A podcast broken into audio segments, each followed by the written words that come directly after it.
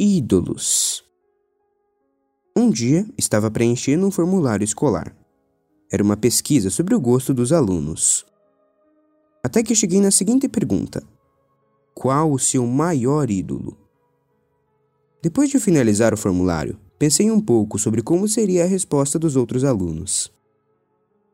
Tenho certeza que alguns responderam que seu maior ídolo era algum ou alguma guitarrista, jogador de futebol ou cantora. As pessoas acabam esquecendo que idolatrar alguma coisa ou pessoa é pecado. Não devemos idolatrar nada e ninguém. Devemos somente adorar ao nosso Deus. Não estou dizendo que você não pode gostar de uma banda, ou de um cantor ou pintor. O que estou dizendo é que não devemos idolatrar essa gente. Não idolatre nada e ninguém.